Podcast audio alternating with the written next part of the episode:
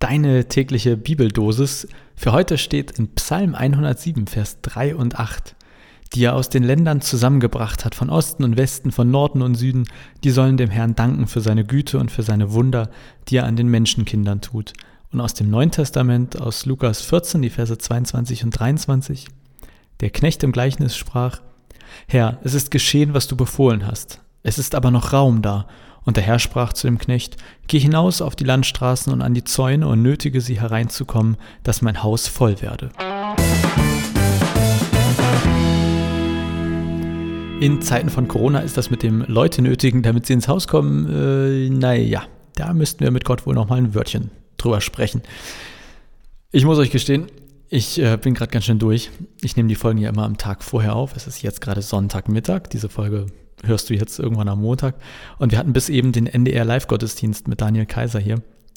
Ich fand's toll, hat mir auch richtig Spaß gemacht, aber ich war auch vorher echt extrem angespannt. Und jetzt, wo all die Anspannung abfällt, also eigentlich geht in so einer Situation dann immer nur Netflix und Sofa, aber wenn ich mich heute hinsetze, dann stehe ich nicht mehr auf. Daher habe ich lieber schnell zum Podcast-Mikro gegriffen. Und hier sind wir jetzt. Und unter dem Eindruck des Livestream-Gottesdienstes habe ich diese beiden Verse auch eben gelesen. Aus allen Himmelsrichtungen hat Gott Menschen zusammengebracht, Nord, ist, Nord Ost, Südwest. Äh, ja, also da sind die vier Himmelsrichtungen. Von überall kommen Leute und sie sollen Gott danken. So steht das in diesem alttestamentlichen Vers. Und ich finde, auf eine Art haben wir das heute Morgen per Livestream ja ähnlich gemacht. Mit tausenden Menschen aus allen Himmelsrichtungen zusammen Gottesdienst gefeiert und auch Gott gedankt. Und dann dazu die Verse aus dem Neuen Testament. Da geht es um eine Geschichte, die Jesus über Gott und den Himmel erzählt. Und er sagt, dass es wie bei einer großen Feier ist. Und der Mensch, der da feiert, lädt ganz viele Leute ein, aber dann sagen irgendwie auch die meisten ab.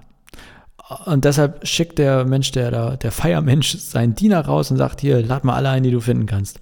Das macht er und kommt dann zurück und sagt, Herr, aber es ist immer noch Platz. Äh, dann sagt er, ja, egal, geh raus und dräng die Leute rein. Also Hauptsache der Laden wird voll. Und wenn man das jetzt ein bisschen übersetzt und ich es jetzt nicht völlig falsch verstehe, weil ich hier dehydriert bin, ich glaube, der Punkt ist ja, wenn Gott der Typ ist, der feiert, dann sagt diese Geschichte doch, Gott will ein volles Haus. Gott sagt, mach das Ding voll hier. Wenn wir feiern, dann richtig.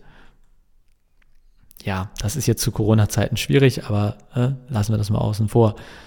Ich glaube, jetzt gerade sagt dieser Vers mir, ey, wir als Kirche müssen anfangen, nicht immer digital und analog zu trennen. Und damit meine ich, heute haben tausende Menschen den Livestream-Gottesdienst verfolgt. War die Kirche voll? Nee. Und ja, Natürlich war sie gerappelt voll heute, auch wenn wir nur ein paar wenige Leute in der Kirche als Gebäude waren. Wenn wir den heutigen Vers, und ich lese den einfach gerade so, als Aufforderung lesen, rauszugehen und Werbung für die Kirche zu machen, dann, dann müssen wir, glaube ich, und nicht nur wegen Corona, aber eben auch gerade in diesen Zeiten, aufhören, Räume in analog und digital zu trennen. Nehmen wir Kinofilme. Gucken die Menschen heute weniger Filme? Ich glaube ehrlich gesagt nicht, aber sie gucken es vielleicht nicht mehr so häufig im Kino. Dafür lieber zu Hause auf dem Sofa. Oder Musik, ja, es wird weniger auf CD verkauft. Hören die Leute weniger Musik? Nee, aber halt mehr gestreamt. Jetzt bin ich wirklich nicht dafür, unsere analogen Gottesdienste abzuschaffen. Die sind mir wichtig und ich bin auch echt froh, wenn wir sie wieder äh, richtig feiern können. Also richtig meine ich jetzt nicht mit richtig und falsch, sondern wenn auch alle kommen können. Aber trotzdem, die Kirche kann auch digital voll sein. Es gibt Leute, die gehen eben lieber ins Kino, andere chillen lieber auf der Couch.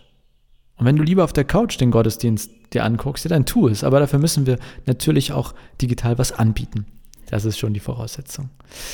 Ich bin sehr gespannt, wie das jetzt weitergeht, wenn die Kirchen wieder öffnen. Und ich hoffe sehr, dass die digitalen Angebote nicht verschwinden, sondern bleiben. Mal sehen. Aber nicht als entweder oder, sondern als und.